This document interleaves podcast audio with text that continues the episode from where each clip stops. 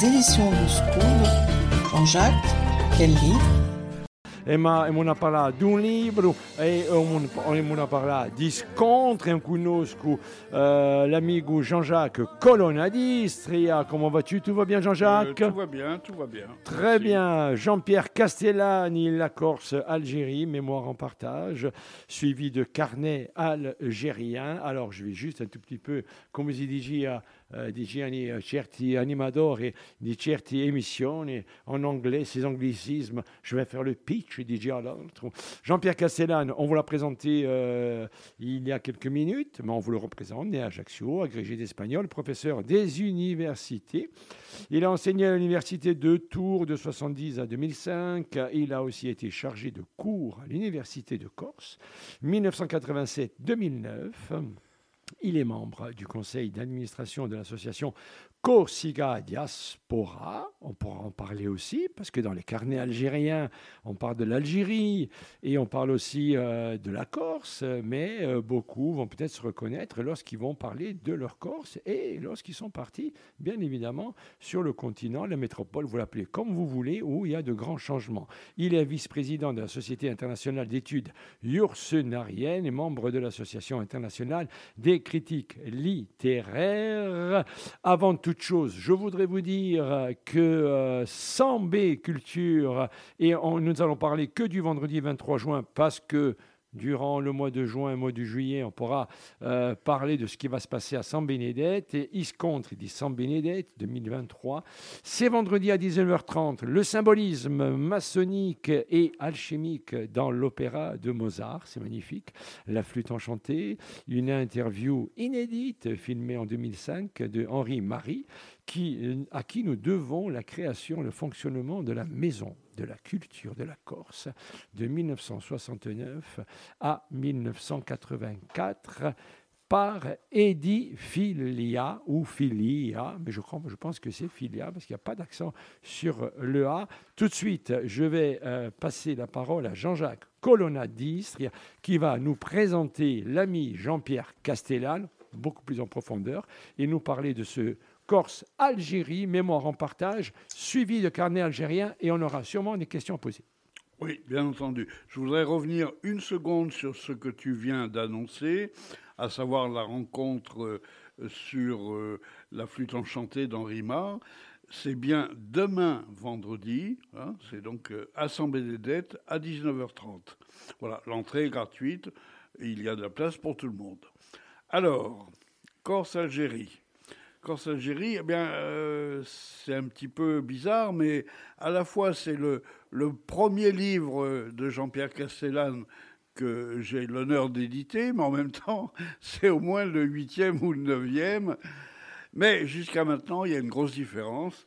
Les précédents étaient tous euh, des collectifs qu'il dirigeait ou des, des ouvrages euh, dont il n'était que, entre guillemets, l'entremetteur, si je puis dire.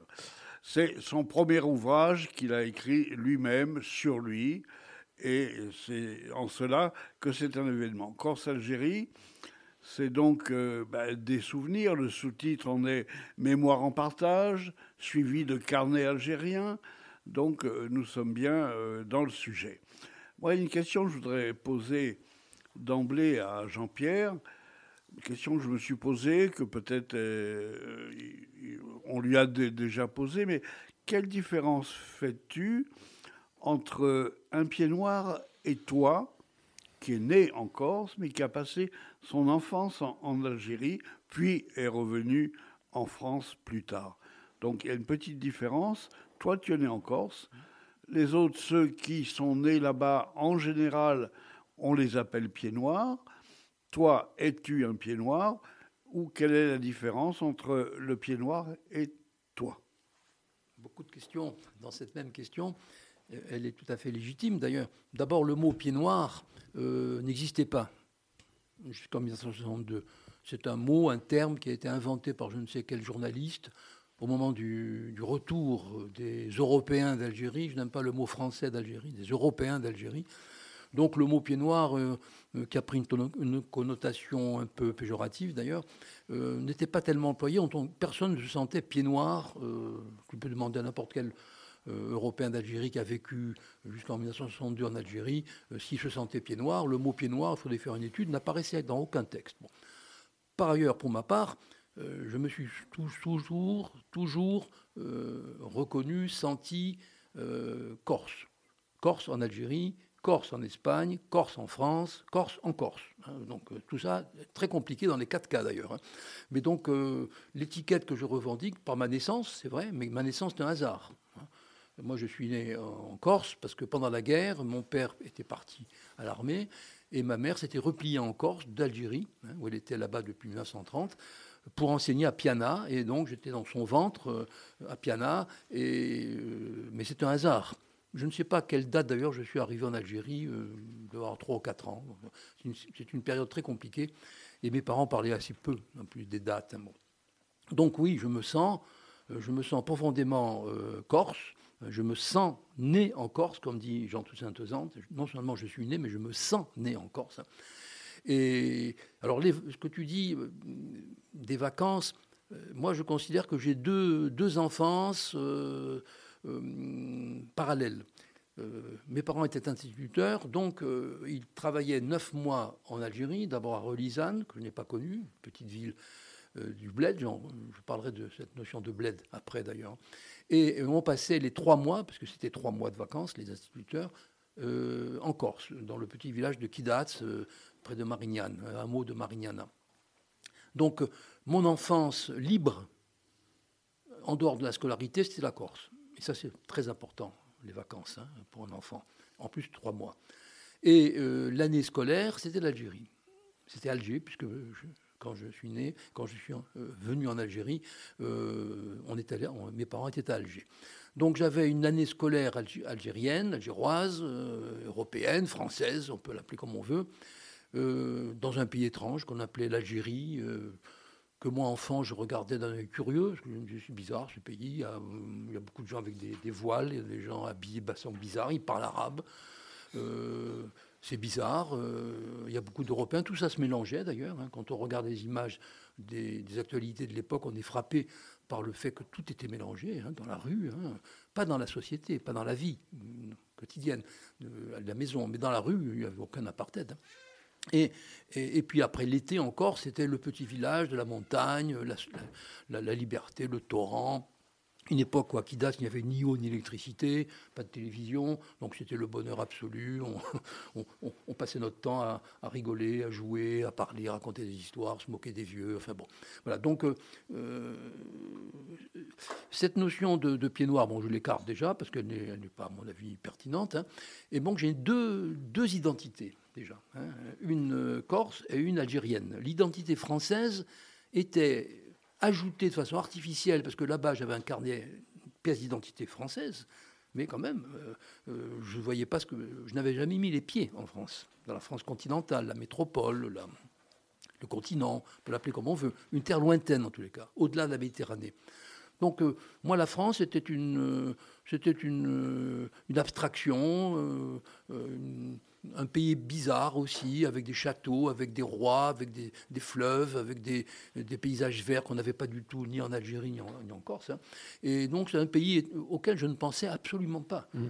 Lorsque, lorsque, tu vois, euh, lorsque tu reviens sur la vie de, de Jean Mathieu et de, et de, Julie, tes parents, euh, euh, dès ta naissance, dès que tu commences à ouvrir les yeux, comment tu les vois Plus tard, comment tu les perçois? Et aujourd'hui, comment pourrais-tu dire qui ils étaient finalement? Ben, C'était de braves gens. C'était de braves gens, honnêtes, sérieux. Mon père avait fait, mon père euh, avait, vécu son enfance à Paris avec son, père et sa mère. La mère était morte assez jeune, et donc euh, le, grand-père que je n'ai pas connu, euh, petit employé de banque, avait placé son fils en Corse chez des parents. Et, dès qu'il a pu, dès qu'il a fini l'école normale à Ajaccio, mon père, après un, ou deux postes à Christinach euh, et à Montemadior, je crois, a vu des affiches euh, euh, recrutement d'instituteurs en Algérie. il s'est déclaré volontaire pour partir parce que c'était très fermé la Corse à l'époque. Il n'y avait pas de boulot, il n'y avait pas de. Aucune activité. Enfin bon, donc mon père, qui était quelqu'un de très dynamique, s'est dit là-bas, je vais faire des choses. Donc ils sont partis. Ma mère avait 20 ans, avait passé le bac Donc elle l'a suivi. Elle a, tout de suite exercé le métier d'institutrice comme maîtresse auxiliaire. Hein. Je reproduis dans le bouquin d'ailleurs des, rapports d'inspection assez singuliers. Hein. Et donc ils ont été pendant de 30 à 39 heureux à Relisane, une petite ville de l'intérieur euh, où ils enseignaient, ils démarraient dans la vie. Euh, ils ont deux enfants, mes frères, euh, et ils sont heureux. Ils sont heureux, ils n'exploitent personne. ils connaissent beaucoup de Corses, dont le fameux docteur Francione. Hein. ils s'abusent beaucoup, ils ont très chaud. Justement, en ce moment, on a très chaud à Ajaccio. Ma, mère me disait tout le temps, à Relisane, on crevait de chaleur, on dormait sur le carrelage. Enfin, bon. Donc je les ai perçus toujours dans cette époque-là comme deux jeunes gens qui partent, euh, pas à l'aventure, mais enfin chercher des choses différentes, euh, dans la mesure où la Corse ne leur offrait pas grand-chose à l'époque. Hein. Pas d'université, pas de librairie, rien, quoi. pas d'activité culturelle. Donc, alors, euh, le, j'en profite pour parler du bled, parce que le bled c'est important, parce que moi je ne suis pas un enfant du bled, et beaucoup de mes camarades européens d'Algérie étaient des enfants du bled. Donc quand on dit l'Algérie, l'Algérie, ça ne veut rien dire. Les Européens d'Algérie, les pieds noirs, c'est tellement compliqué. C'est beaucoup plus compliqué que, les Français, ou les Espagnols, les Italiens, même s'il y a des, complications dans ces pays. Là, nous, il y avait une différence fondamentale entre le bled et les grandes villes. Moi, mes camarades que j'ai eus après, qui habitaient le bled, parlaient arabe, jouaient au foot avec les Arabes, euh, avaient une connaissance, ils passaient leurs vacances là-bas, ils, buvaient l'Algérie. Moi, j'étais pas, j'étais un enfant de la ville d'Alger, donc une belle ville, une grande ville européenne. Hein. On vivait dans le quartier européen, ce qu'on appelait le quartier européen, même si j'allais souvent euh, dans les quartiers euh, dits musulmans. Enfin, mais la notion de bled, la notion de, de rural, la notion de colonialisme, parce que c'est dans le bled qu'il y avait le colonialisme. C'est là qu'il y avait les colons. Il n'y a pas de colons dans les villes. Dans les villes, il y avait des fonctionnaires, il y avait des gens gentils, braves, qui n'exploitaient personne. Et donc, euh, la notion de bled, à mon avis, est fondamentale quand on parle à ce que vous appelez un pied noir. Hein, voilà. Donc, euh, mes parents, pour répondre à ta question, oui, je les voyais à cette époque-là, euh, très vite, comme très sérieux. Mon père passait son temps à enseigner, à donner des cours particuliers, pour gagner de l'argent, pour nous, donner, pour nous payer nos études. Bon. Et puis est arrivé à ce moment-là, une deuxième phase, en 54, la guerre, la guerre d'Algérie. Donc euh, mon père était euh, en pleine euh, ascension, enfin il travaillait beaucoup, une très belle école. Et là, on, en prend plein la figure. Donc, il reçoit un deuxième coup. Le premier coup, c'est 39 la guerre. Ils étaient de 30 à 39 à Relisane, très heureux. En 39, il est rappelé sur les drapeaux. Il se bat. Il se bat pour la France, bon, dans les Alpes. Et là, ça, complique sa vie. Et la guerre est finie, donc il redémarre une deuxième décennie. toutes les décennies, il a eu un coup dur, mon pauvre père. Là, 43, euh, 44, c'est très compliqué Alger, 43, hein, 44. Hein. Euh, là, il retrouve, il, retrouve son, une école, il trouve une école même, à Alger, l'école Volta. Et là, il vit une dizaine d'années, de 44 à 54, même chose, travail. Euh, bon. Et en 54, la guerre. Même si la guerre au départ n'est pas très sensible à Alger, il est quand même touché par cette guerre. et puis les attentats. moi, je suis très énervé quand on résume la guerre d'Algérie à l'OAS quand même, hein, parce que là, euh, l'OAS a, commis des crimes, mais n'a duré que même pas 12 mois. Hein. Euh, le FLN a duré de 54 à 62. Bon, il y a eu des morts de tous les côtés, et en particulier, il y a eu la bataille d'Alger en 56, terrible épreuve. Et puis après, il y a eu l'immense espoir de 58, le général de Gaulle, je vous ai compris, etc. Donc là, j'ai vu mon père, qui avait plus d'expérience que moi, commencer à douter. À douter, il ne croyait plus euh, à l'Algérie française. Euh, ça lui paraissait impossible à faire. Donc là, il est, il est, il est prudent. Euh, il, envisage même de, revenir en France, ce à quoi nous, les enfants, nous opposons. Dans notre utopie, on dit on part pas d'un pays auquel on croit. Et en 62, là, il fait, il fait cours hein, jusqu'au 30 juin 62 hein, dans son école, et il rentre en Corse et il demande son, sa mutation pour, pour la Corse. Après des années de service en Algérie, élève de l'école normale d'Ajaccio. Là, l'État français, dans sa grande bienveillance, le nomme à Lille. Lille. Bon, Lille, hein, elle bien le. Hein. Euh, donc là, mon père euh, pique une crise, là je le vois, hein, dire euh, non, il n'est pas question que j'aille à Lille. Donc, quand il avait accumulé quelques annuités là-bas, les fameux avantages euh, outre-mer, il prend sa retraite à 52, 53 ans. Donc, il est arrêté en plein envol, en plein travail. Et là, je le vois, comme pour répondre à ta question, je le vois malheureux. Malheureux, brisé, errant. Euh, il, a perdu son, il a perdu son école en Algérie. Il a perdu son école et, là, il est paumé à Ajaccio. Alors, bon, heureusement, il avait, il avait la maison du village, il avait acheté un petit appartement. Enfin, il est paumé. Alors que nous, les jeunes, euh, on, a beaucoup souffert, on, s'est battu pour vivre, pour survivre, et on n'avait pas le même esprit. Là, mes parents ont été cassés par ça, cassés. Et ça, c'est une, épreuve que euh, j'en veux beaucoup à la façon dont s'est déroulée la, euh, la fin de l'Algérie, Dite, hmm. dite, française. Lorsque, euh, lorsque tu reviens sur, euh, par exemple, le réacuiste, nous, on aimerait avoir ton, ton avis sur, sur ce qui se passe actuellement en Corse. Parce que, alors, c'est intéressant parce que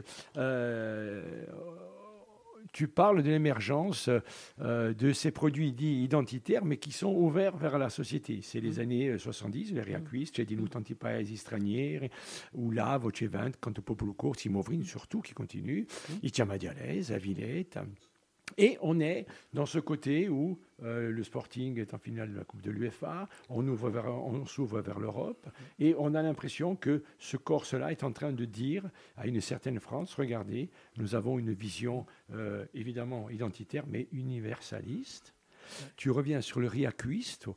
Euh, et est-ce que euh, Gilles Lapouche dit l'histoire est une, une, aventure abominable. Est-ce que tu as, est-ce que tu as l'impression finalement ce que ce que tu as vécu en 70, le début du réacuiste en Corse, qui était quelque chose d'assez extraordinaire et où à l'époque les dits entre guillemets nationalistes n'avaient pas de, de, pouvoir. Mmh. Hein, c'est vrai qu'aux élections, ils ne faisaient rien du tout. Mais dans la, dans, dans la société, ils faisaient, et il y avait comme un vent de quelque chose d'extraordinaire, parce que euh, il produisait le riz à cuisse, hein, tu, expliques bien en sens littéral du terme, c'est la réappropriation d'une identité avec une ouverture vers l'autre. est ce qui se passe actuellement lorsqu'on voit émerger des slogans, euh, que ce soit euh, d'un côté, on va le dire, hein, francesivore, arabi, arabivore, ainsi de suite, est-ce que quelque part tu te, tu te revois, sans que ce soit bien évidemment la même chose, mais est-ce que tu te dis peut-être les les, euh, les enfants qui vont naître maintenant euh, ne vivront peut-être pas tout à fait ce que j'ai vécu, mais ça m'inquiète un peu. Ah ben, pour être inquiet pour l'avenir, euh, oui, l'avenir de la Corse en particulier. mon rapport avec le il est, assez compliqué parce que, pour des raisons chronologiques, hein, biographiques, 70, ça correspond à mon démarrage dans le travail. Hein. dans le travail, dans la vie familiale, je me marie en 69, j'ai deux enfants. Euh, et euh, donc 70, euh, je suis à Tours, j'enseigne à l'université de Tours, je suis professeur français, hein, après avoir passé trois ans en Espagne. Et le Ruacuis du début, en tous les cas, des années 70-75, je le vois de l'extérieur. Hein, je ne le vis pas de l'intérieur. Je le vis. Je l'avais vécu un petit peu avant, parce que j'étais ami d'enfance de Dominique Alphonse. Et Dominique Alphonse, qui était de Renault, et moi à l'époque, donc à Evisa maintenant, et, avec Dominique, on avait des conversations épiques sur la plage ou, après les matchs de foot, on se tapait sur la gueule pendant les matchs de foot. Hein. Et Dominique était un rêveur. Hein. Et il passait son temps à dire il faut créer une université à Corté, la Corse, euh, voilà, l'autonomie, etc. Il ne parlait pas de nationalisme, enfin, il avait quand même les prémices. Hein. Et on ne riait pas de lui, on le prenait pour un, grand rêveur, un beau rêveur. Donc j'écoutais cela, bon, en me disant il, est sympathique, oui, université, pourquoi pas, mais bon, tout le monde disait que c'était impossible. Bon. Donc je le vois un petit peu de loin. Et Dieu merci, je n'ai pas connu euh, ce qu'on appelle l'affrontement entre nationalistes en 75, euh, un peu plus tard. Euh, donc j'étais un peu extérieur. Et après, j'ai démarré à, retardement, j'ai toujours démarré à retardement. j'ai démarré à retardement quand en 87, par un hasard complet, euh, je suis sollicité pour enseigner à Corté. Hein, je vais à un colloque euh, universitaire à Strasbourg, je crois, ou Nancy, je ne sais plus, et un monsieur s'approche de moi, c'était Bernard Dexan, hein, et il me dit, vous avez votre, euh, votre badge là, Jean-Pierre Castellani, est-ce que vous êtes corse? Est-ce que vous êtes d'origine corse? C'est le genre de question qui m'énerve la plupart du temps. Et je lui réponds, enlevez d'origine, s'il vous plaît. Alors il me dit, oh, ne vous énerve pas, prenons un café, il faut que je vous parle. Bon, on va prendre un café. Il me dit, voilà, à l'université de Corté, dans la panade, le professeur, qui à l'époque enseignait, qui n'était pas corse, prétendait qu'il était menacé, ce qui n'était pas vrai d'ailleurs, enfin, nous laisse son poste en février, pleine d'année. Il faut que les étudiants aient 40 heures de cours pour légaliser leur, euh, leur, euh, leur année. Est-ce que vous pourriez venir faire cours jusqu'en juin? Oui, bien sûr, pourquoi pas Convaincu que ça serait une fois, c'est tout. Et ça a duré 20 ans, 25 ans. Voilà. Donc là, oui, là, je suis entré dans le, le enfin le post-riaquiste. J'ai connu tous les, euh, j'ai connu Jacques Orson, j'ai connu Jacques Fousina, j'ai connu tous ces gens-là à Corté, hein, et d'autres, Alain Dimiglio, bon, euh, les présidents successifs. Donc là, en enseignant à Corté en même temps qu'à Tours, je m'éloignais un petit peu de l'actualité française, qui m'intéressait peu d'ailleurs, et j'entrais de plus en plus dans l'actualité corse. Là, oui, je suis entré dans, la, dans la, le réacouisme et le post-réacouisme. C'est pour ça que quand euh, Jean-Jacques faisait allusion à notre premier travail commun, c'était une, enfance corse.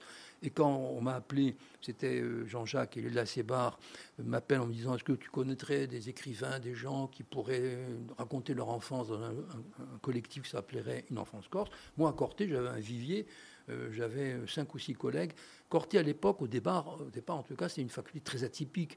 Euh, ceux qui étaient là n'étaient pas, jeunes, c'était tous des gens qui avaient enseigné déjà, qui avaient une carrière d'écrivain, de poète. Et donc, il y avait là des gens de grande qualité.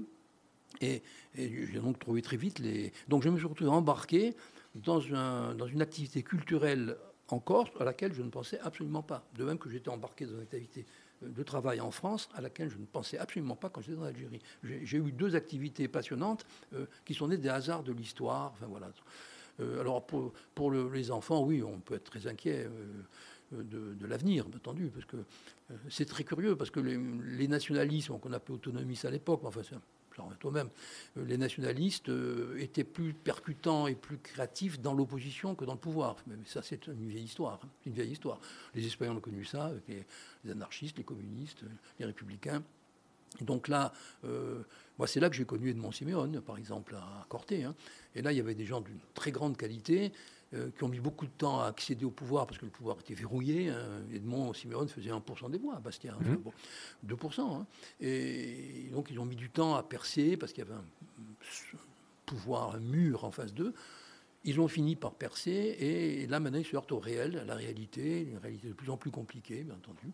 Moi, je ne leur jette pas la pierre, mais c'est difficile de. Euh, hier, je voyais encore ce matin euh, euh, l'enseignement du corps, c'est au point mort. Que font les nationalistes Oui, d'accord. Enfin, quand ils font une délibération à l'Assemblée de Corse et que Bruxelles condamne cette délibération et que Manuel Valls l'interdit parce qu'ils ont dit quatre mots en Corse, on se dit qu'il y a du boulot quand même. Hein. Il, y a du boulot. Corse-Algérie, Jean-Pierre Castellane, il y a toujours ce fréquence nos 99 FM. On va continuer nos questions, nos réflexions. Nous avons accueilli Crimo El Majouti. C'est intéressant parce qu'on on pourra te poser la question et se poser la question de l'enfance en Corse actuellement d'enfants qui sont issus de la migration, puisque notre ami Clément Majouti est enfant de la migration, mais d'il y a 30 et 40 ans. Il se serait intéressant de voir tous ensemble comment, avec toi Jean-Pierre Castellane, comment un enfant issu de l'immigration actuellement, qui est né il y a 14 ou 15 ans, comment euh, on peut imaginer comment se voit-il euh, donc, Jean-Jacques Colonadiste, Crimoun Majouti, dorénavant, Jean-Pierre Castellane, Corse Algérie, Jean-Jacques Colonadiste, euh, on, peut dire que euh, le livre est hyper intéressant. alors souvent on dit que ce n'est pas un grand, grand pavé, mais alors on peut faire des débats à chaque... Euh, à chaque c'est impressionnant. Bien sûr. Euh, Jean-Pierre Castellane, donc je le disais tout à l'heure, euh, c'est son premier livre euh, tout seul, si je puis dire, mm. comme un grand. Il a, on en a publié 7 ou 8 ensemble, et dont l'avant-dernier mm, mm. a toujours, est toujours d'actualité, puisque c'est celui qui s'intitule 21 femmes qui font la Corse, avec Dominique Pietri. Et je voudrais annoncer que tous les deux seront à Cotitia Vari dimanche prochain, le 25 juin donc, pour la fête de Coti, un festival d'artisanat. Ils donneront donc, ils animeront une conférence dans l'église de Cotitia Vari au village à 15 h Voilà, et puis euh, ben, la vie de ce livre continue, perdure malgré euh, ces deux ou trois années maintenant d'existence. Nous sommes les premiers surpris.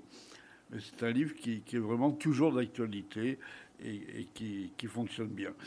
Et puis, euh, deux mots sur les précédents. Il y avait, il y avait eu Portrait de Corse, qui est revenu en ma mémoire il y a quelques jours, euh, puisque l'un des portraits était celui de Philippe Pozzoli-Borg, qui nous a quittés la, semaine dernière, à l'enterrement duquel je suis allé à, à, Alatra, bien sûr. C'était l'un des 20 euh, portraiturés par ce, livre. C'est toi d'ailleurs, Jean-Pierre, qui l'avait interviewé, je crois, directement. J'avais été, le voir à Nantes. À Nantes, oui parce qu'on avait dit qu'il fallait faire un portrait de ce personnage extraordinaire. Et on avait appris que, alors qu'il vivait au Maroc, il venait régulièrement pour des soins dans le service spécialisé de Nantes. Euh, donc moi, euh, comme j'ai toujours fait, j'aime bien faire des portraits à partir d'entrevues, de contacts directs. J'avais pris le train, j'étais allé à Nantes, euh, j'avais un ami qui habitait Nantes en plus, j'ai profité de l'occasion pour aller chez lui, et j'avais passé deux heures dans la chambre de l'hôpital de Nantes avec ce personnage. D'ailleurs, je me souviens que je t'avais dit, Jean-Jacques, quelle est la bêtise qu'il ne faut pas commettre Parce que j'étais terrorisé à l'idée de, de, parler à ce personnage dont je savais qu'il s'était paralysé. Enfin, bon, le, film Les Intouchables avait bien raconté sa vie. Et Jean-Jacques m'avait dit surtout ne pas lui tendre la main. Je me souviens très bien que c'était le, conseil premier, parce qu'il avait les mains complètement. Et donc, quand je suis entré dans sa chambre, j'étais un peu terrorisé. Et quand j'en suis sorti, j'étais euh, euphorique. il m'avait comblé. C'était une personne extraordinairement bonne, intelligente, parlait aux infirmières avec une douceur infinie, un regard d'une finesse. Donc c'est un des portraits, euh, avec Nicolas Grimaldi, le philosophe, un des portraits que, dont j'ai le plus grand souvenir. Oui, on a fait quelques livres quand même. Oui, Il y a eu, avant, il y avait eu, tu l'as rappelé, une enfance corse. Mhm. Ensuite, il y a eu... Euh, j'ai un peu oublié. Les utopies insulaires, euh, voilà. Corse de la diaspora, oui, il y a eu pas mal. Oui, et les Corses de la diaspora aussi, voilà. un livre important qui continue de faire parler de lui d'ailleurs de temps en temps. Il y a des, personnes qui le, commandent encore. Mm. Jean-Pierre Castellani, j'ai vécu l'étape fondamentale de l'apprentissage de la vie dans la ville d'Alger, avec euh, en alternance des périodes régulières. Et là, il y a Camus en toile de fond de trois mois, chaque année pour les grandes vacances d'été où nous étions en Corse, Alger, cette ville que Camus devait chanter tant de fois. La singularité de cette ambivalence dont je ne pris conscience que plus tard m'a conduit à connaître deux environnements très différents, tous les deux très riches, qui me construisent encore aujourd'hui comme une personne ayant une double identité. L'adulte que je suis maintenant se souvient donc de ces deux enfances. Je vais faire un parallèle avec Crimo, notre ami qui est là, qui va se présenter succinctement. Vous allez comprendre que c'est hyper intéressant parce que Crimo El Majouti euh, représente, euh, on peut dire, euh, tout ce que les gens aiment dans ce, mot de communauté de souvenirs. C'est-à-dire qu'on ne parle pas d'intégration, ces mots qui en a fait, c'est la communauté de souvenirs il va se souvenir d'Alger quand il était petit, et il va se souvenir que lorsqu'il arrive à Pietralbe, eh bien, c'est cet enfant qui a deux cultures. Il voit vivre ses parents, son papa, avec ses frères, tout ça, et je pense ses sœurs aussi. Euh, et ils ont, ils ont des mots, ils ont des. Euh, on va voir comment leurs parents, comment le, papa et la maman, euh, qu'est-ce qu'ils leur disaient de cette enfance corse, et après, essayer de voir avec lui et avec toi aussi, avec Jean-Jacques, eh bien, comment certains peuvent vivre cette enfance corse lorsqu'on entend des concepts que certains professent. On a l'impression que l'histoire est en train de revenir en arrière, et comment pouvons-nous faire? Parce que est-ce qu'on peut, ça doit passer par le verbe ou, autre chose? Mais c'est vrai que dans cette société où la forme est importante, le verbe est important. Crimo, tu te présentes euh, succinctement et tu nous parles aussi, tiens, de cette enfance en Algérie et de cette enfance ici, de, ces deux enfances. Donc Crimo, pour les, amis depuis euh, de 40 ans maintenant, le Majouti Mohamed, berbère marocain par mon père et algérien par ma mère, né à Alger pendant la bataille d'Alger, 8e arrondissement à Cuba. Euh, le jour où je suis arrivé ici, c'était les années 70, je me posais la question, je me disais, comment je pourrais oublier cette ville? Je suis arrivé adolescent, Et j'ai jamais pensé que la Corse et Ajaccio pourraient me faire, pas oublier bien sûr, mais au moins penser ces blessures, parce que le jour où mon père a pris la décision de partir, j'ai pleuré pendant trois jours et trois nuits. Mes yeux étaient gonflés, je ne voyais plus personne. C'est deux, deux, balles de tennis. Parce que d'un côté, je, laissais mes souvenirs d'enfance, d'adolescent, jeune adolescent, parce que j'étais très, très jeune. Ma grand-mère, avec qui j'avais des, liens très très forts, mes amis, ma première fiancée, la brune aux yeux verts, à qui j'ai dédié un, un, poème que je n'oublierai jamais. Et on arrivant en Corse, la première chose que j'ai vue, c'était la nuit. J'ai vu le château de la Pointe illuminé. Et je me suis dit, c'est pas possible, il doit y avoir quelque chose qui vole au-dessus de cette ville, donc il faut, faut que j'aille la voir. Finalement, c'était qu'un château, enfin, c'était le beau château de. Et je ne vous cache pas que Alger, enfin, à Ajaccio, j'ai appris une chose, la différence, d'être différent. Alors qu'Alger, j'ai vu qu'il des Corses, avec Sialel, les Serrer, les Pétrone, euh, et bien d'autres qui sont devenus algériens pour beaucoup, d'autres qui sont partis, mais beaucoup sont restés. Mon tonton Ali Tatazora, qui était des juifs, alors il faisait partie de ma, euh, de ma vie, de ma famille, j'ai appris ici d'être l'autre. Et j'ai grandi avec ça, où je, je, me suis posé la question souvent, d'ailleurs je me suis battu souvent, où je me battais pour dire que je suis quelqu'un comme un autre, ou, euh, ou, faire, comprendre que j'étais aussi, j'avais aussi des valeurs. Voilà. Et c'est ce qui m'amène aussi d'être éducateur, d'être quelqu'un qui a accompagné ces jeunes des quartiers, que souvent on montre de doigts, mais souvent ces jeunes, ils sont de, grande qualité humaine et familiale. Tout simplement, ils sont en misère euh, sociale ou en difficulté euh, euh, du quotidien. Donc, pour revenir à mon histoire d'Alger, mon père est arrivé très jeune à Alger, avait deux amis très importants, sont connus, je pense que vous allez les reconnaître. C'est deux Henri Maillot. Henri Henri Maillot. Henri Maillot, le résistant, qui a organisé la résistance parmi d'autres en Corse. Et Henri Maillot, le militaire français qui a aidé le FLN. Voilà. Mon père, il était chef de tête de réseau de FLN, mais il n'a jamais été contre euh, le français en tant qu'humain, ou l'arabe en tant qu'humain, parce qu'il était berbère. Il était contre l'idée coloniale. Voilà. Et ici, comme ailleurs, partout où il y avait les, colons, enfin, entre guillemets, euh, la colonisation, politique, il y a eu deux, deux pour moi, moi, comme je le vois, en tant que, parce que je suis né en 61, hein, j'étais en plein, en plein euh, bataille d'Alger, hein, euh, pour moi, il y a deux, deux personnes en face, ou deux idéologies. Il y a l'homme avec qui j'ai grandi, la petite librairie, le, le, le, le médecin, l'instituteur, le, postier, la personne euh, simple, voilà, lambda, et l'autre qui est mené par le profit et le gain, qui souvent utilise le pouvoir, le pouvoir l'utilise. C'est eux, pour moi, qui ont fait le plus du mal à cette population euh, d'une mixité, d'une richesse incroyable. C'est l'Algérie, c'est l'Algérie comme la Corse, comme la France, n'importe quel pays, il y a toujours une richesse culturelle, humaine et historique. Et ceux-là, ces derniers-là, c'est ce que j'appelle les colons, qui ont imposé une loi à, la République, une loi au pouvoir pour allumer le feu. Tout à l'heure, vous parlez de l'OAS, c'était la terre brûlée. C'était, euh, voilà. Alors que mon père, il était, pourtant, il, était, il a, certainement l'a dû tuer, je suis sûr et certain qu'il a tué, il a failli se faire tuer. Mais il n'était pas contre l'homme, il était contre cette idéologie assassine. Et c'est ça qu'il faut mettre en... Ce matin même, je parlais avec mon directeur, je suis professeur conseiller au ministère de Jeunesse et Sport. Ce matin, on parlait de, la mémoire, on parlait du Tigim. Et je parlais de ce, texte qui est sur la stèle. C'est un texte à pleurer. Euh, quelqu'un, n'importe quel homme, un minimum de sensibilité, il peut pleurer. Ce texte écrit en français, en français, en corse et en berbère d'une beauté incroyable sur l'humanité, l'humanisme, l'universalisme, le, partage, le tendre la main, vivre, vivre mieux, vivre mieux, parce que vivre ensemble, on vit ensemble, on vit ensemble depuis des années, on vit ensemble, mais vivre mieux, comment mieux vivre ensemble? Et, euh, et par le Tigui, je dis, mais souvent, moi, à l'époque, on organisait à Sétima, d'amitié, à très pour la semaine d'amitié entre les peuples, et souvent, je montais à Saint-Antoine, au cimetière. Il y a un carré militaire, il est quasiment pas abandonné, bien sûr, mais il est là, où on voit des Sénégalais, des tirailleurs, des, certains qui sont venus libérer cette terre. Et c'est là où je reviens, oublier Alger, la Corse, elle a, réussi à me faire me, me grandir parce que c'est la première terre qui a combattu le fascisme, qui a été libérée du fascisme, grâce à ses enfants d'ici et ses enfants d'ailleurs.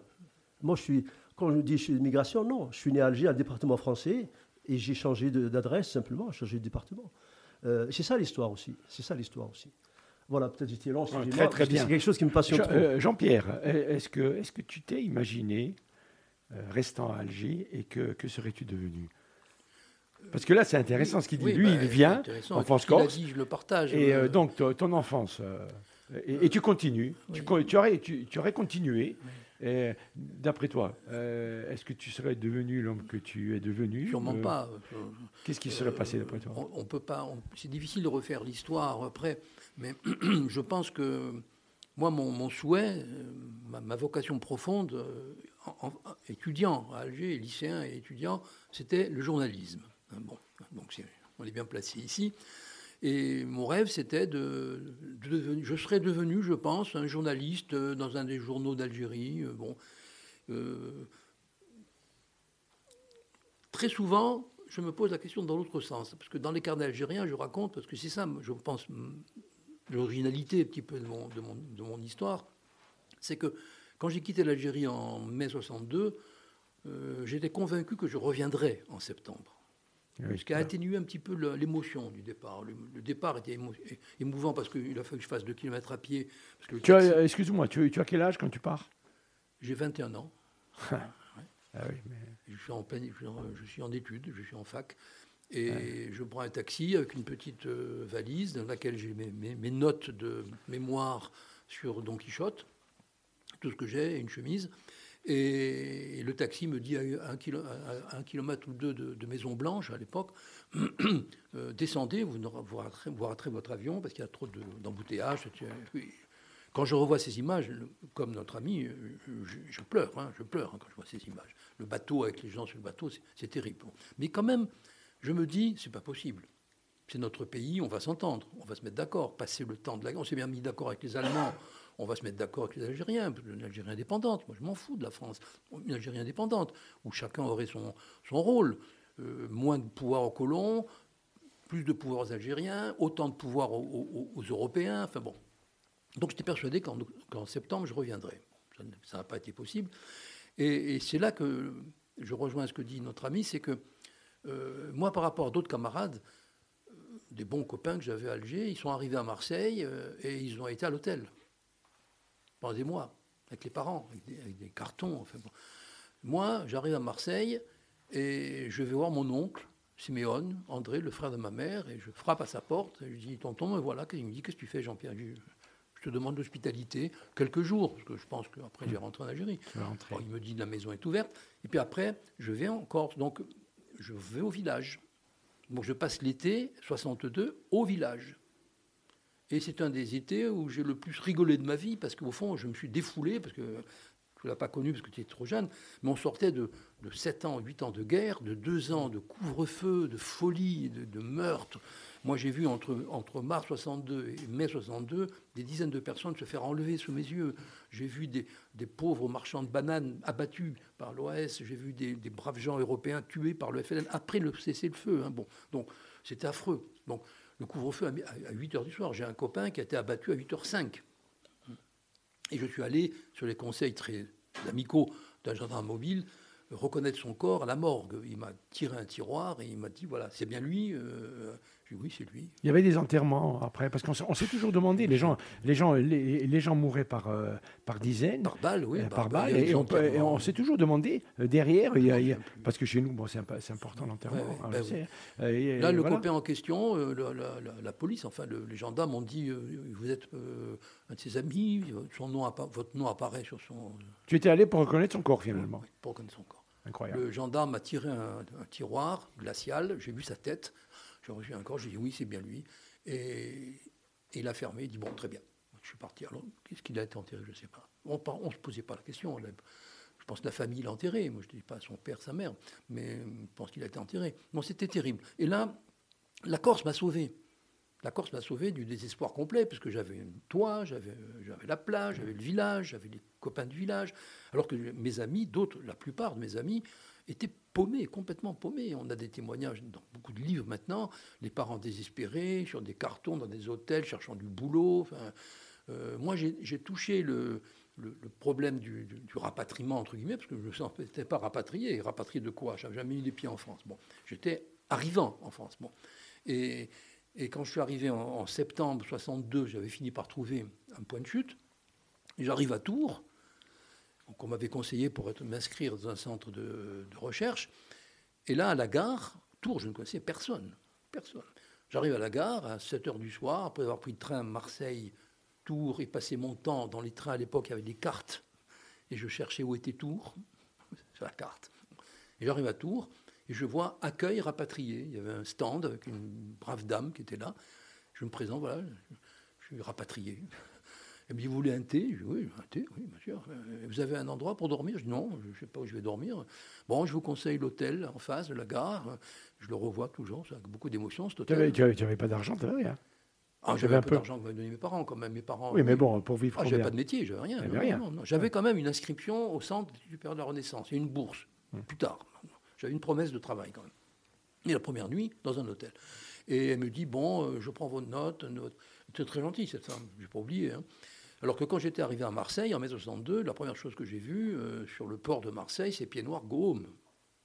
Pied Noir Gaume qui avait mis euh, de fer et les syndicats de l'époque. Bon, non, c'était pas très sympathique.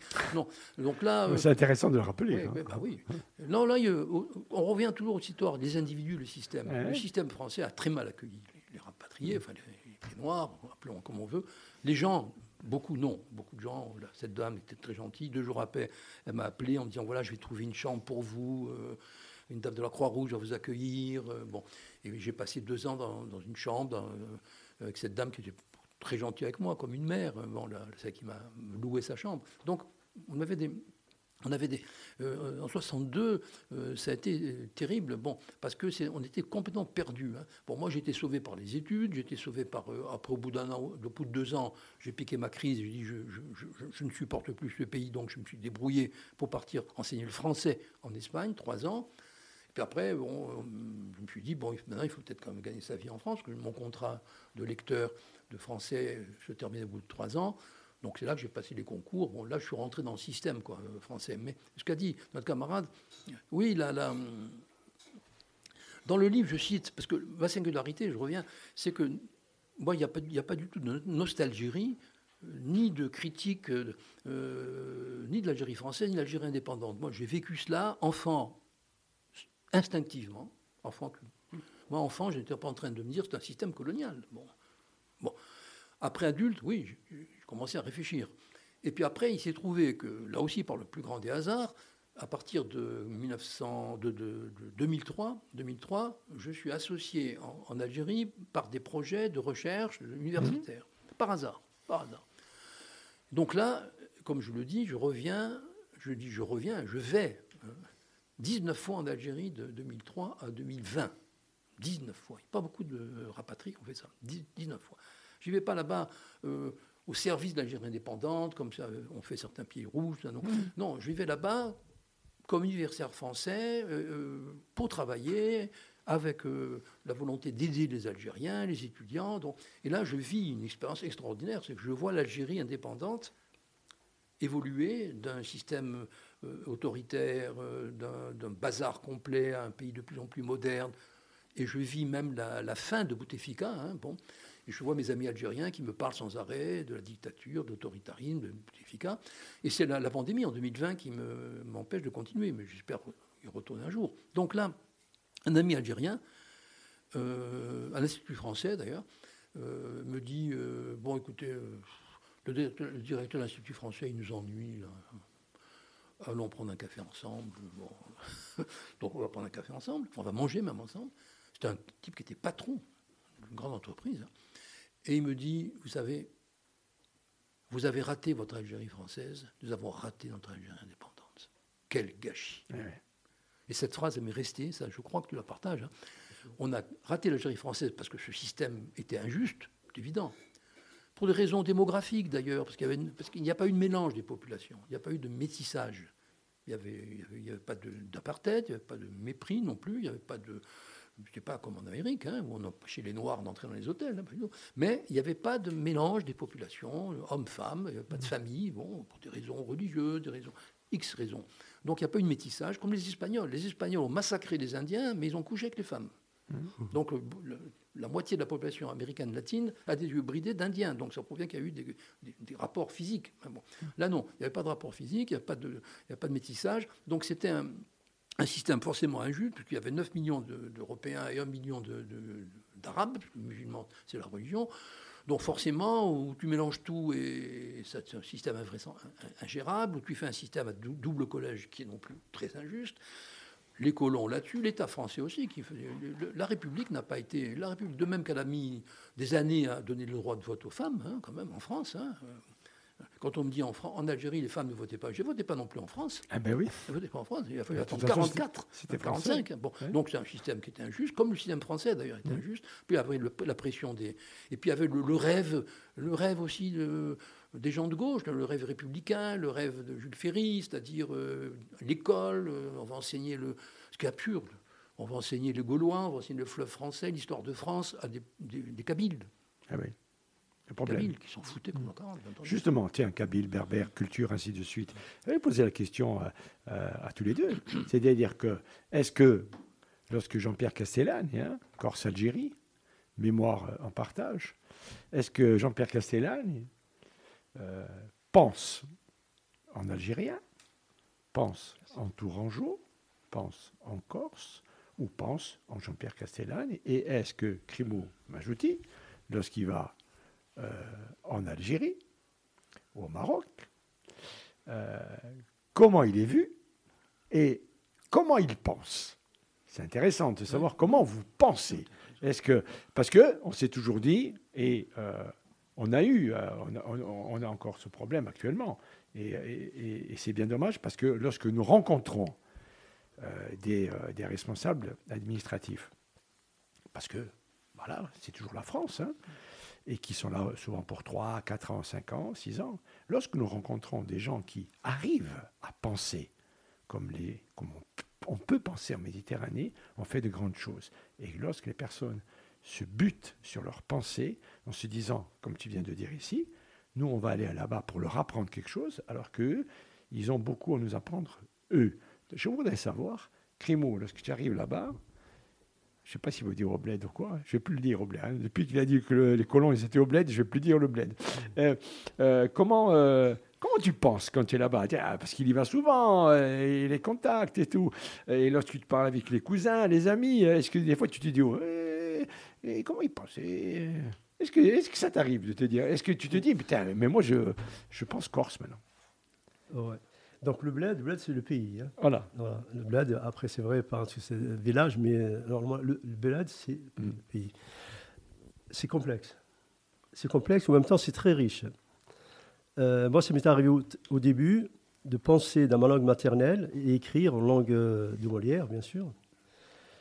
Et avec le temps, la langue maternelle revient dans des moments bien précis. C'est lorsque, euh, émotionnellement, c'est très très fort, que ce soit dans la colère ou dans l'amour. Euh, dans les rêves aussi, ça peut revenir des, petits mots comme ça, petites pensées. Euh, et dans l'écriture. Moi, bien sûr, je suis devant deux personnalités, je ne peux pas me permettre, mais j'écris souvent des petits, des petits textes. Et là, je suis en train d'écrire euh, un petit, mais vraiment pour le plaisir personnel, et j'aimerais bien peut-être aller plus loin. J'ai cette chance de réfléchir intellectuellement, bien sûr en langue de Molière, et, au fond de moi, il y a quelque chose qui, me pousse avec cette, euh, cette, euh, euh, lecture, écriture orientale, avec les vieux philosophes d'Orient, Proche-Orient, Moyen-Orient. on peut pas dire. il y a des moments, voilà, il y a des moments, on peut se replier, mais bien sûr, moi, ça fait bientôt un demi-siècle que je suis en Corse. Ça m'arrive aussi d'insulter en Corse. Ti di cazzo. Gli italiani dicono ma cos'è questa cazzata? Et noi diciamo testa di cazzo. Son voilà. Sanguinetti disait tout le temps qu'il était, euh, il, valait mieux parler euh, parce qu'il était très difficile d'insulter en Corse. Il disait, le, le, le, on disait toujours le gros mot, le vilain mot. Euh, vient plus difficilement. Alors, le, premier qui dit, euh, voilà, c'est vrai, c'est dit, come dice italiano, questa è una cazzata, eh, dice, ma chi qua, ma collier, eh, invece dice più puttana, puttana, puttana legge, disait euh, terrible loi, hein, voilà. Crimo, continue. Voilà, pour, pour revenir, c'est vraiment quelque chose de beaucoup plus profond, c'est de, de l'inconscient, voire du subconscient, qui de temps en temps, il remonte, il remonte de, le fin fond des âges et des fois aussi de, souffrances. Hein. Bon, pour revenir à ce disait M. Castellan tout à l'heure, mon père, il n'était pas anti-français, il était pour que les indigènes, entre guillemets, puissent vivre convenablement et euh, euh, honnêtement leur vie, être respectés en tant que tels. On aurait pu mes oncles sont arrivés en 56 en Corse. Mon père est venu, il est reparti, il est venu. Mais on ne s'est pas installé. Pourquoi? Parce qu'il était un militant, ma mère aussi. Et il voulait donner cette chance à cette euh, république provisoire, hein, gouvernement provisoire. Et, il a combattu ce gouvernement pendant dix ans avec, un cabinet euh, d'avocats à Paris. Il a laissé toute sa richesse contre ce gouvernement. D'ailleurs, 70 ans après ou 60 ans après, le problème est, toujours. Il savait qu'ils sont partis sur une mauvaise base. D'ailleurs, on a raté peut-être l'Algérie française, on a raté aussi l'Algérie algérienne. Euh, parce qu'elle euh, n'était pas algérienne euh, de suite, parce qu'elle était muselée, et ceux qui ont été mis en place, mon père il faisait partie de ceux qui ont milité à l'intérieur, on a donné le pouvoir sur qui ont milité de l'extérieur. ceux qui n'ont jamais porté une arme, qui n'ont jamais mis leur vie en danger, et mon père, il était contre cette. Euh, il voulait, bien sûr, en tant que militant berbère, parce qu'il ne pouvait pas parler le berbère. je savais, mon père, il avait des, des, commerces, il avait des bars. on allait au fond, au fond, même des années 70, hein, fin des années 70, pour parler berbère ou le militantisme euh, kabyle. Euh, ils étaient dans l'arrière-salle pour parler entre eux. Donc il y avait, il y avait ce, le, colon, c'était pas que le français. Le colon, c'était aussi la, la, la, religion, c'est l'arabe qui est arrivé d'ailleurs. Les, berbères sont des enfants de cette terre-là. Donc après, euh, 63, il y avait la guerre des sables avec le Maroc pour les frontières qui ont été dessinées. Euh, après, il y avait le, pour le, le, Polisario, ça. À un moment donné, des bastes, je veux que mes enfants vivent en paix. Nous, on est arrivés ici pour vivre tout simplement en paix. D'où d'ailleurs mon, parcours et mon combat et, mon quotidien. Euh, c'est vrai, il y a, d'autres qui partent parce qu'ils rêvent. Partir, c'est jamais facile. Quitter ses parents, sa femme et ses enfants, jamais, je ne le souhaite à personne. Parce que les gens qui partent, parce qu'au moins ils ont un rêve de mieux vivre. Et beaucoup viennent en Europe, en France, c'est pour la liberté. C'est pas pour manger ou travailler, c'est pour la liberté de conscience, de penser, de parler. Et ça, on oublie souvent. Jean-Pierre, alors, euh, Jean-Pierre, il pense comment? Est-ce qu'il pense en, petit gamin algérien? Parce que j'ai vu, j'ai vu euh, tes photos lorsque tu as 20 ans et tout petit, c'est magnifique. Hein. Moi, je, moi, j'engage les gens. Faire, ah ben, si vous voulez faire un beau cadeau, et en plus, je, veux, je peux vous dire une chose, que ça va, ça va faire un débat en famille. Parce que là, vous allez débattre. Moi, je, par exemple, euh, ma, femme euh, me, parle souvent de ça parce que partent, euh, ils ont 6 ans, ils partent en France. la grand-mère parle corse, elle ne parlera plus, jamais français. Et c'est exactement la même chose. Et on parle de ces familles qui sont parties et on s'est toujours demandé. moi, je me rappelle, parce qu'après on parlera de la diaspora aussi, je le cite souvent, Mathieu Tristagne, euh, je peux le dire parce que euh, lors de son enterrement, il y a eu un cérémonial qui était un franc-maçon et euh, qui, bien, qui, lui, était revenu sur les chemins de son père. Mais moi, un jour, je lui ai dit, j'ai dit, eh, tu, es, eh, es, de là-bas, tu pas d'ici. Il avait perdu ce truc. Il ne pensait pas en Corse. Il voulait, il parler Corse, mais il ne pensait plus en Corse. il était auvergnat il était auvergnat. Et l'auvergnat, c'est bien, parce que euh, c'était extraordinaire. Parce qu'il avait. Bon, le côté bassonique, c'était euh, ripaille, c'était voilà, euh, c'était quelqu'un qui avait une, intellectuellement quelqu'un qui était très. Voilà, il cherchait toujours la dialectique. On va revenir sur la dialectique. Et alors, justement, toi, Jean-Pierre, tu penses comment tu penses, est-ce que tu penses en algérien ou alors tu penses en, universaliste en se disant de toute façon où je suis, je suis allé en Espagne, ainsi de suite. Parce que bon, quand même, il y a un lien, l'Espagne, l'Algérie, la Corse. Oui, il y a une logique, hein, bien sûr. Il y a toujours une logique dans nos, dans nos parcours un peu chaotiques comme ça. Il y a des logiques. Euh, dans les trois propositions que tu as données, là, je ne me sens pas tourangeau, ça non. non. J'ai servi l'université Tours pendant plus de 30 ans. Euh, j'ai été heureux. Euh, j'aime les paysages, j'aime le château de la Loire, j'aime la Loire mais euh, je ne me sens pas tourangeau. Euh, c'est un reproche que certains m'ont fait d'ailleurs. On m'a dit oui, tu ne parles pas de la tour. je l'explique dans l'avant-propos, c'est mmh. volontaire. J'ai axé essentiellement le, mon récit sur les rapports entre la Corse et l'Algérie. Je n'ai pas parlé de mes, de mes, activités universitaires, de ce que j'ai fait avec Margot Yourcenar, avec Erasmus, bon, etc. Donc je ne me sens pas tourangeau. Je me sens, quand je suis en Algérie, quand j'y retourne, euh, quand j'y vais, euh, je me sens algérien au bout d'un quart d'heure. Incroyable. Au bout d'un quart d'heure. Jamais à Tours, je levais la main en disant tape 5. Bon, jamais. Quand je l'ai fait au début, j'étais ridicule, ma main était, restée en l'air. Quand je suis en, Algérie, je fais tape 5 et le type, le type prend ma main et on rigole. Bon, donc euh, la fraternité des hommes, hein, des êtres humains, se rétablit tout de suite. Je me sens là algérien.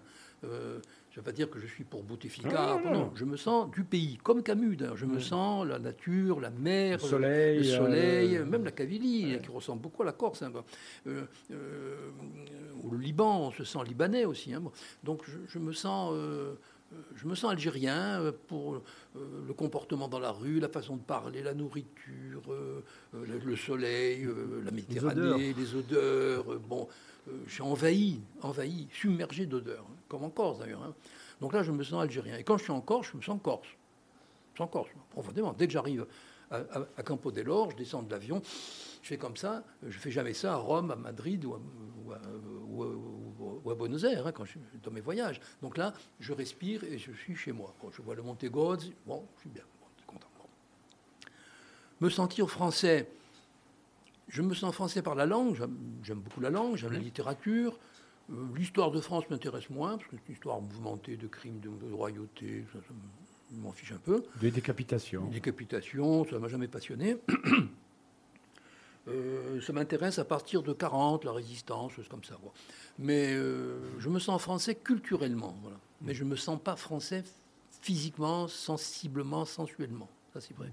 Alors, je me sens. Au fond, c'est l'identité corse avec l'âge, le temps, c'est elle qui domine, quoi, sûr. Et. Euh, L'Algérie, d'ailleurs, tu parles des retours là-bas.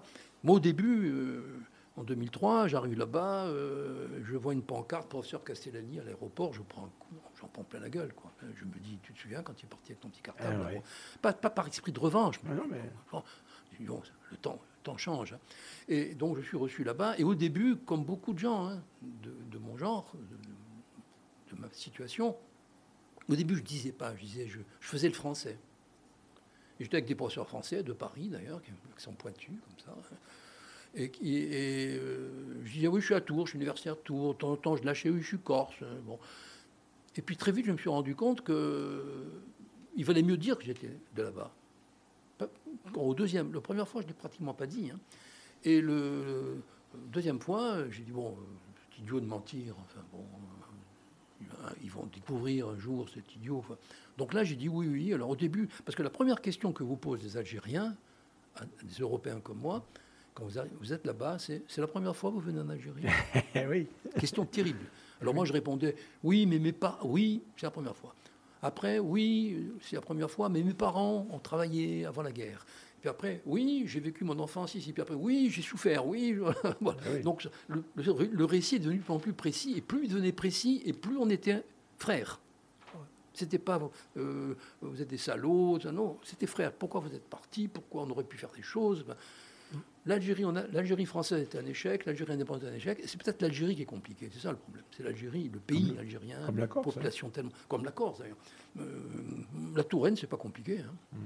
pas compliqué. Euh, c'est pour ça qu'on fait pas de livres. Hein, hein? C'est pour ça qu'on fait pas de livres sur la Touraine. Et eh on m'avait posé la question, c'est intéressant ce que tu dis, parce que pour une enfance corse, j'avais présenté le livre à Tours, dans une librairie de Tours. Il y avait une quarantaine de personnes, comme d'habitude, dans la librairie, tous les Tourangeaux. Hein. Et euh, quelqu'un me pose la question, euh, oui, vous parlez de la Corse, tout ça. Est-ce que, vous, est que vous pourriez faire le même livre avec la Touraine? J'ai dit, qu'est-ce que vous appelez la Touraine d'abord Qu'est-ce que c'est que la Touraine? On ne peut pas mettre sur le même plan la Corse, son histoire, et la Touraine, déjà. Hein. Et je, n'ai pas réfléchi à la question, mais je ne vois pas réunir 20 écrivains de talent nés en Tours ou dans les environs. Enfin bon, Parce qu'après tout, Tours, euh, le Grand Tour, c'est autant d'habitants que la Corse. Hein. 250 000, 300 000 maintenant. Bon, bon euh, non, je ne vois pas comment je pourrais rassembler euh, Jérôme Ferrari euh, et tous ces gens, de Jean-Noël Pancras, tous ces gens qui avaient participé à une enfance corse. Ah, Peut-être qu'ils existent, mais je ne crois pas. Oui, il y a eu Balzac, tout ça, mais actuellement, non. Donc voilà, là on touche le, fond du problème. Alors cette histoire de, re- de re- de re- de retour en Algérie, pour répondre à ta précédente question, la question que je me pose souvent, encore là-bas, c'est pas tellement par rapport à moi, mais quand je vois tous ces gens qui ont des métiers, qui ont l'ordinateur, qui sont des responsables, ceci, cela, des médecins, des pharmaciens, des professeurs, qu'est-ce qui serait devenu si l'Algérie était restée française? Ça, c'est une question qui m'obsède. Est-ce qu'ils auraient pu devenir médecins? Est-ce qu'ils auraient pu devenir chirurgiens, euh, pharmaciens? Ça, c'est une question. euh, intéressante la question. hein. Et, là, je me dis, oui, ils sont, ils sont bien. Ils sont... Qu'est-ce qui se serait passé? Qu'est-ce qui se serait passé? Personne n'a- osé faire une fiction, euh, même un livre ou, un- ou un film Ben, même. ben, Qu'est-ce qui se serait oui, passé? Ah, personne ne fait ça. Parce qu'il ne faut pas oublier, comme tu disais, c'est que 62, août 62, août 62, guerre civile en Algérie. Ah oui. Ben Bella écrase à coups de char les combattants de l'intérieur. L'armée, le GPRA, gouvernement provisoire de l'extérieur, qui s'était pas battu, qui avait joué son rôle, enfin qui s'était pas battu, écrase euh, militairement, parce qu'ils avaient des armes, alors que le malheureux Félaga avec quelques fusils, n'était pas très armé, alors qu'eux, ils étaient armés, euh, avec une armée moderne. Donc ils écrasent l'armée de l'intérieur. Un peu comme en France en 1944, les communistes, les résistants, enfin, une, échelle plus- plus violente encore. Donc là, en août 62, je ne me vois pas, moi, à Alger, en train d'arbitrer la bataille entre les extérieurs et les intérieurs euh, du FLN. Bon, après, oui, s'il y avait eu un, un- un- un accord euh, voilà, démocratique, pourquoi pas, mais les débuts sont très difficiles. Le, le- le premier statut du citoyen voté par l'Assemblée euh, corse, algérienne, euh, c'est quand même très, très, très, très, très raciste. hein, Pour être fonctionnaire, il faut être musulman, enfin, etc. Donc, c'est imaginer cela, ça serait l'imaginer dans une Algérie pacifiée, euh, oubliant euh, tous les crimes des uns et des autres. Pourquoi pas? Mais ça ne s'est pas fait. Mais là, moi, ce que j'observe, c'est la réalité. Ces gens-là, euh, ces femmes, souvent des femmes, hein, des collègues de la fac, euh, euh, qu'est-ce qu'elle serait, euh, si l'Algérie était restée dans le statu quo quoi? Mhm. Ça, c'est une question Je, intéressante. je pense Oui. que. Pardon. Oui, vas-y, vas-y. C'est un mouvement mondial, la libération, l'émancipation. Moi, euh, enfin, peut-être je suis peut-être un peu optimiste. Euh, figé, je ne pense pas que je serais resté figé. Je pense qu'il y aurait eu une évolution. À quel rythme, je ne sais pas. Mais rester comme les années 40, 50 ou avant, c'était impossible. C'était impossible parce que d'abord, les, les- les Algériens et les Marocains et les Tunisiens qui ont combattu dans l'armée française sont allés voir, ils ont vu, ils, ont pris conscience de leur rôle, de leur importance.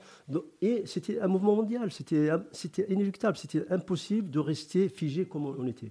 Euh, ceux qui, euh, les malfaisants, entre guillemets, euh, qui voulaient commander pour, pour bien mieux, mieux manger, je pense qu'ils auraient été un, un peu mis en minorité. Et le, la- le peuple, parce que le- la démocratie, c'est Demos et Kratos, hein, c'est le pouvoir et le peuple. Je pense que le peuple, à, un- à un moment donné, d'ailleurs on l'a vu 68, on l'a vu tous les mouvements de ces, ces populations qui ont, ont pris- ont pris un pouvoir important, qui ont euh, changé l'histoire de la société. hein. Mais mon père, tu vois, mon père, brave instituteur, dans une Algérie indépendante, il y avait eu trois, trois instituteurs arabes. Arabe, c'est pas péjoratif. c'est- Non, non, Ben oui. Avec lui à l'école, il n'y aurait eu aucun inconvénient. Mhm. Aucun inconvénient. Les- Mais tu auras, tu auras remarqué que quand c'est Nasser euh, El Khelaifi euh, au Paris Saint-Germain, euh, arabe, euh, c'est pas péjoratif. Hein. Bah oui. Vous avez remarqué quand même. Ah oui, hein. oui, bien sûr. c'est pas, Et, on ne lui demande pas de s'intégrer. lui. Voilà, et on Hein, ne lui, demande- on lui- on lui demande pas de On s'intégrer. ne demande pas de s'intégrer. Eh oui. Euh, Jean-Pierre, si tu le veux bien, on va parler euh, de Corsica Diaspora parce que c'est très intéressant de voir aussi, tu es quand même euh, vice-président de la Société internationale d'études Nariel, tu vas nous expliquer aussi ce que c'est aussi. Mais la diaspora, ta, ta vision de la diaspora, des, des copains qui, comme la, famille de mon épouse, sont partis de Corse pour aller sur le continent. Toi, tu arrives d'Algérie, euh, Corse, Algérie, avec une culture méditerranéenne bien trempée. Moi, je vous donne, j'ouvre les guillemets, il y a quelques années, euh, Michel Rocard euh, invite des personnes. Voilà, des personnes. Bon, moi, je suis invité parce que j'étais euh, animateur. c'est la seule fois que les gens se sont intéressés au travail que nous faisions dans les quartiers. C'est la seule fois. Après, les autres ne sont pas intéressés. Donc, euh, il y a quelqu'un qui dit Est-ce que vous voulez monter? Bon, on monte à la Casa Courte à, Paris. Euh, je crois que c'est dans le, dans le 11e arrondissement, un truc comme ça, ou le 12e, je crois le 12e. Et on arrive là-bas, et donc il y a la conférence de Michel Rocard, voilà, on est 30, hein, il n'y a pas beaucoup. Hein. Et, là, tu vas rire, parce que, en fait, moi, je, rentre dans la Casa Courte, et, en fait, moi, j'arrive d'Ajaccio. Moi, j'arrive d'Ajaccio, moi, je suis né dans un quartier. Et euh, voilà, moi, j'ai pas bougé. Comme toi, tu es né en Algérie. Et euh, par exemple, euh, le riacuiste, nous, enfants, on voit arriver des gens qui parlent un corse tout, comme on dit. Et nous, on parle le corse euh, l'Ajaxien, comme euh, vous parliez sûrement à Alger, c'est-à-dire qu'un peu de patois, un peu de français, un peu d'arabe, et on se comprenait. Et euh, on voit arriver des gens qui nous disent que, oh oui, ils nous apprennent un peu l'histoire, et nous, on ne connaissait pas. Et c'est vrai que ça nous a aidés. Mais moi, j'ai toujours eu un décalage de, de ces Corses qui venaient de l'extérieur, qui étaient nés à Paris ou ailleurs, qui avaient vécu 25-30 ans et qui, lorsqu'ils reviennent, ils veulent renverser la table. Et nous, on a été, et c'est pour ça que nos parents, par exemple, ils ont été un peu choqués, et ils ont eu du mal. J'arrive là-bas et je tombe sur une Corse que moi, je vous dis franchement, que je, ne connaissais pas. Je tombe dans une association où les gens sont corses. Ils sont habillés tout en noir pour chanter, tout ça et tout. Et, en fait, moi, je suis avec un ami, je dis, mais qu'est-ce que c'est? Je dis, mais c'est un sketch ou quoi? Il me dit, non, non, il me dit, on ne rit pas, on ne rit pas. Parce que nous, euh, Ajaxien, on aime bien rire, à la manga, à Fiakine, à Faigouzi. Hein. On, a, on a ce côté, on, aime rire de nos erreurs et des erreurs des autres aussi. Et on se dit, mais qu'est-ce que c'est? Où sommes-nous tombés? Et là, on me dit, oui, mais alors tu vois, c'est la diaspora, ainsi de suite. Alors après, je comprends très vite. Je me dis, les pauvres, on dit toujours comme ça. ils sont là, recherche de trucs. Et, et, je, parle avec quelqu'un qui, était membre de l'UDF un monsieur très sympa avant la conférence, et après on dîne ensemble, et il me dit, euh, je, n'arrive pas à revenir en Corse. Et moi je lui dis, comment vous n'arrivez pas? Il y a un billet d'avion.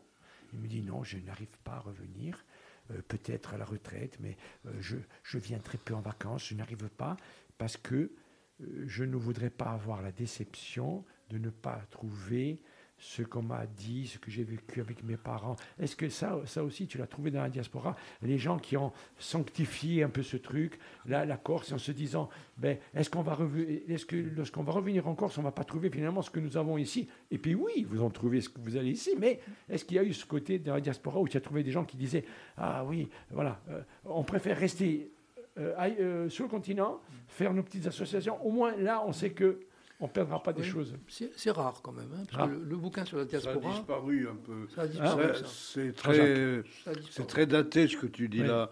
Moi, je l'ai vécu, ça, il y a... Ah. En, 80, 90, c'était un peu l'esprit euh, des Corses du continent dont on se moquait un petit peu.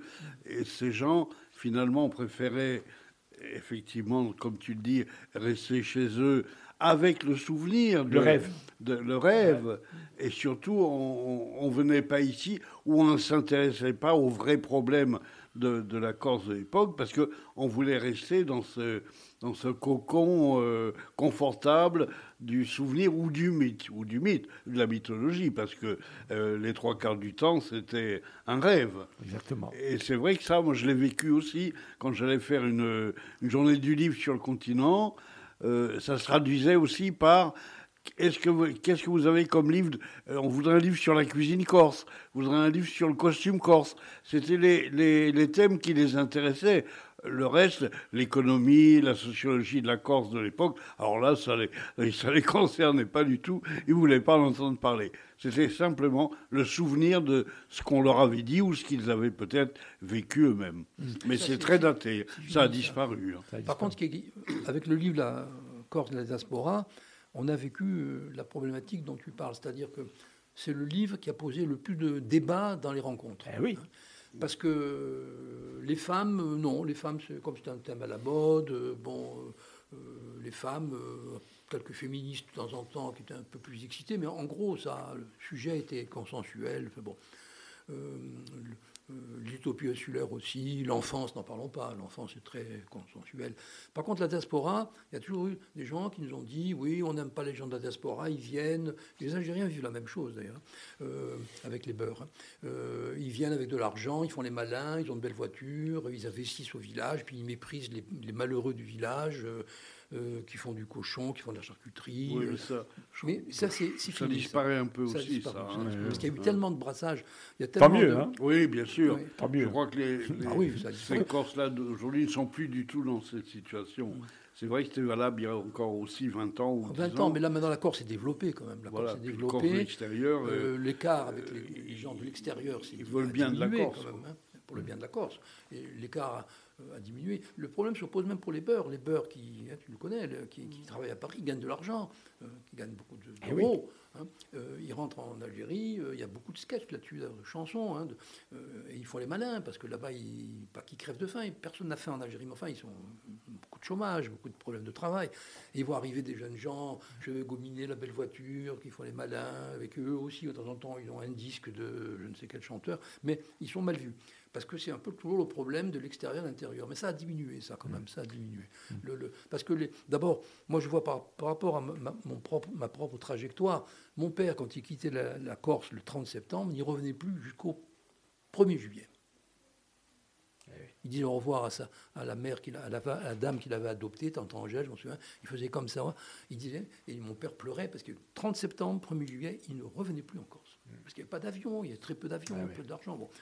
Nous et mes enfants, on y vient tous les deux mois, tous les mois, euh, il y a un rapport permanent, enfin bon, euh, il y a une osmose, enfin, ça ne se pose plus en, ant- en antagonisme, même si de temps en temps il peut y avoir des problèmes. Mais euh, je pense que les problèmes, c'est plutôt à l'intérieur de la Corse qu'il y a, c'est-à-dire,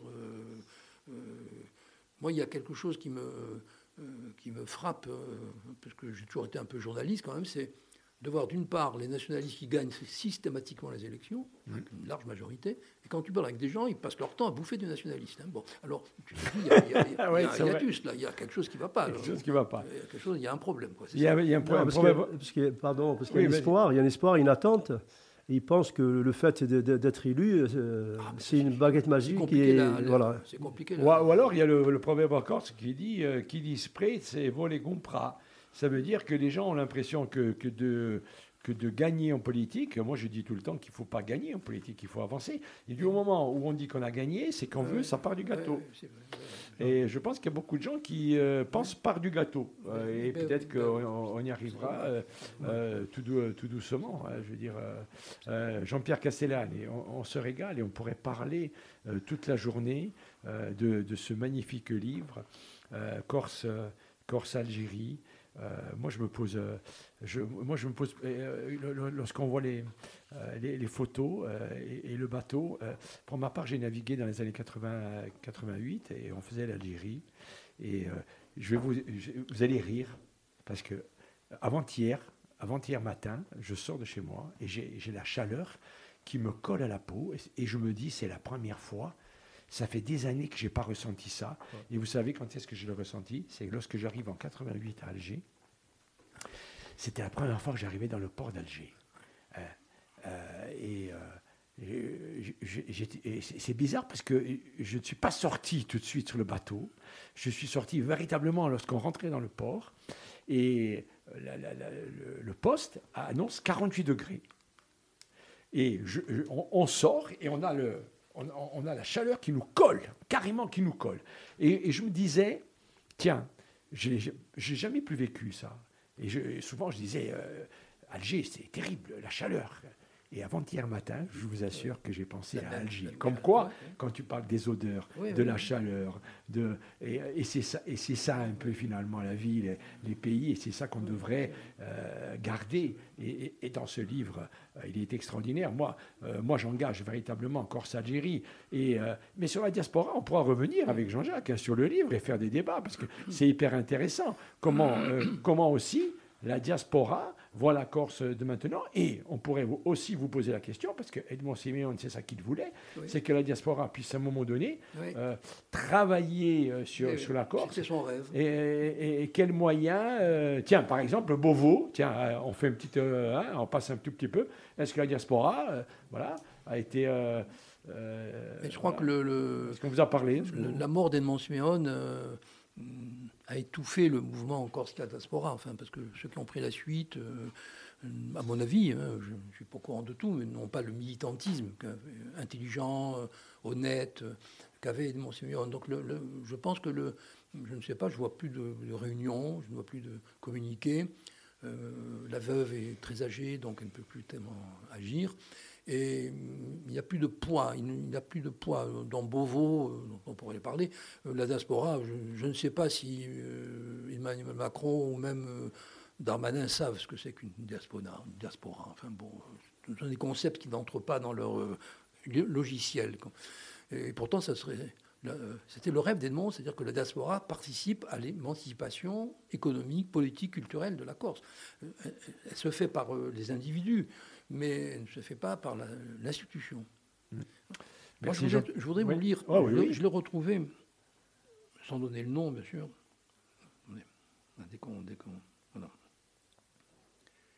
Euh, une amie algérienne, je ne dirai pas le nom, a, acheté le livre et m'a envoyé ce message. Merci Jean-Pierre, comme je te l'ai écrit dans mon dernier courage, dans mon dernier message, j'ai vite fait de lire ton livre et découvert la place qu'occupe l'Algérie et nous, tes amis. Je n'oublie pas, il faudra vous nous organiser pour nous retrouver très vite à Alger. Oh, ça c'est beau. Je t'embrasse. Ah, ça, oui. ça vaut tous les. C'est vrai. Crimo, on va terminer cette émission. Euh, Jean-Jacques va faire la grande conclusion, hein, parce qu'il a des choses à dire, des livres vont nous présenter, ainsi de suite. On a, le temps, bien évidemment. Euh, je voudrais euh, avoir ton sentiment. Euh, alors, il faut, savoir que moi, c'est la famille. Hein, c'est mon ami. Et, euh, mais je l'ai invité comme ça, je lui ai envoyé un petit texto comme quoi, euh, en téléphone arabe, on l'a fait. Hein, ouais, J'ai dit bien. Il a dit je suis pas loin, je viens. bon, ça voilà, ça m'intéresse. Hein. Voilà, c'était intéressant. Euh, comment tu as trouvé ce. Et bon, voilà, hein, tu l'as, il est offert. Hein, comment tu as trouvé cette émission Et, et, l'Algérie, est-ce que tu retrouves. Alors j'espère qu'après, tu reviendras nous parler du livre. Bien sûr, bien sûr. Je reviendrai avec plaisir. Je, je lirai d'abord avec plaisir et rapidement. D'ailleurs, euh, le dernier livre que je lis, je relis souvent, c'est, euh, c'est Ce que la nuit doit au jour de Yasmina Khadra. Je ne sais pas si vous l'avez vu. Ah, ça c'est beau. Euh, lu. Moi, c'est une femme qui me l'a offert. Et les, premiers, les premières pages, les larmes coulaient toutes seules. Et Alexandre Arcadi qui l'a mis, qui, a, qui, a, réalisé, c'est un, très très beau film ah, sur cette histoire. Ah, le, film est beau, hein. le film est beau. Chagor, hein. Oh mon Dieu. enfin, ceux qui ont vécu cette histoire-là, hein, oh ceux qui ont vécu, je pense que. Surtout la fin, quand ils se revoient tous. Oh là là, oh là, là. Et cet amour interdit, cet amour ah, interdit. L'amour interdit. Hein. Voilà. Et bien sûr, je lirai, je lirai dit ce soir, je commencerai à. Parce que moi, je ne passe pas un soir sans lire ou écrire. Euh, je reviendrai avec plaisir le dire. Euh, je trouve que ce type d'émission très très intéressant euh, d'abord, euh, parce que l'histoire, l'histoire elle, est ce qu'elle est. On n'est pas là pour la juger, on est là aussi pour, pour euh, peut-être tirer les enseignements de, du raté et de, ce qui n'a pas pu être fait. Et, peut-être, moi, en tant que, par ma profession, en tant que père, grand-père et citoyen, qu'on me permette au quotidien de, tirer les enseignements de l'histoire et améliorer la société et, créer les ponts au lieu de, monter les murs et, creuser des gouffres entre les, gens, tout simplement parce que l'autre est un peu plus blanc que l'autre ou il parle une langue différente. Euh, je pense que ce type d'émission, que ce soit tout à l'heure parler de, la diaspora, je pense maintenant avec les réseaux sociaux et la communication, il y a beaucoup, beaucoup moins de, problèmes. Euh, parce qu'avant, on vivait, on vivait notre. Euh, pour, vous dire, quand je suis retourné à Alger avec ma femme, ma femme qui est fille d'un résistant, d'un républicain espagnol, catalan, et je lui ai tellement parlé de mes souvenirs d'enfance, de ma maison, de, on avait un domaine, on avait, on avait la terre. Je, lui ai parlé de ce que je, j'ai gardé comme souvenir, mais moi, au fond de moi, le retour, je voyais autre chose. Je suis tellement sûr que les choses ont changé, bien sûr, les choses ont évolué, J'arrive devant chez moi, j'étais tellement euh, choqué, que ma femme me dit, mais, tu, m'as décrit ça, ça, ça, c'est ta maison. Elle me dit, c'est ta maison. J'étais tellement choqué que ma maison elle restait, elle est restée comme j'avais laissé. Et j'arrivais pas. Euh, voilà, c'est ma femme qui n'a jamais mis les pieds à cet endroit. C'est elle qui m'a dit non, c'est chez toi, c'est chez toi. Voilà. Donc les souvenirs, c'est ce qu'on vit de l'intérieur, ce qu'on, des fois on exprime et des fois c'est faux. Il faut transmettre quand même. et, des fois, il y a l'enfance qui est extraordinaire. Dernièrement, une gamine de 6 ans, elle présente à sa grand-mère son petit copain qui est antillais. Donc, elle le présente et tout. Alors, il rentre dans la voiture, ils partent en voiture. Et la gamine euh, et la grand-mère dit euh, euh, Ah, mais ton, ton, petit copain, il est, il est gentil. Mais, alors, il, est antillais, il est des îles. Alors, il fallait pas. 6 ans, il est antillais. Bon, voilà. Et vous savez ce qu'elle a dit, la gamine? Elle a dit Non, non, mais non, non, tu te trompes. Non, non, il n'est pas. Non, il est ajaxien. alors, la grand-mère, elle dit Mais. Mais, mais, comment il est ajaxien? Mais oui, il est ajaxien. Tu vois pas sa la peau bronzée, comment il est eh, Ah oui, alors pourquoi? Parce qu'Ajaccio, il fait chaud. Hein? Jean-Jacques, tu nous fais la conclusion et on te remercie bien évidemment eh bien de, voilà, de tout ce que tu fais pour la radio. on va terminer simplement en disant que Jean-Pierre sera à Bastia demain vendredi, sera dans la librairie L'Alma à 17h, à 17h30 je crois, pour animer une rencontre sur ce livre bien entendu. Et puis, euh, juste une nouvelle pour nos projets communs. Eh bien, euh, ça va être un changement et, et ben là, ça donnera l'occasion de revenir. Tu vas passer de, de l'Algérie à Marguerite Yourcenar. Voilà, comme tout à l'heure, euh, tu l'as évoqué ça sera le thème de notre prochaine collaboration. Ben oui, je te remercie de. Merci. Ah, merci à tous, hein. Jean-Pierre. Merci. Merci, merci, merci, Dominique, qui est avec nous. Euh, allez, les, amis, on vous embrasse très fort et voilà, écoutez. Je sais que, je sais qu'il y a mon ami France euh, Bellicard qui, euh, qui m'écoute et qui nous regarde avec beaucoup d'autres, mais qui est très intéressé par nos émissions que j'embrasse très très fort, très très fort, et je sais qu'on a beaucoup beaucoup de retours de gens qui nous disent vous nous donnez envie de lire. Merci Jean-Jacques, merci, Jean-Pierre, merci, merci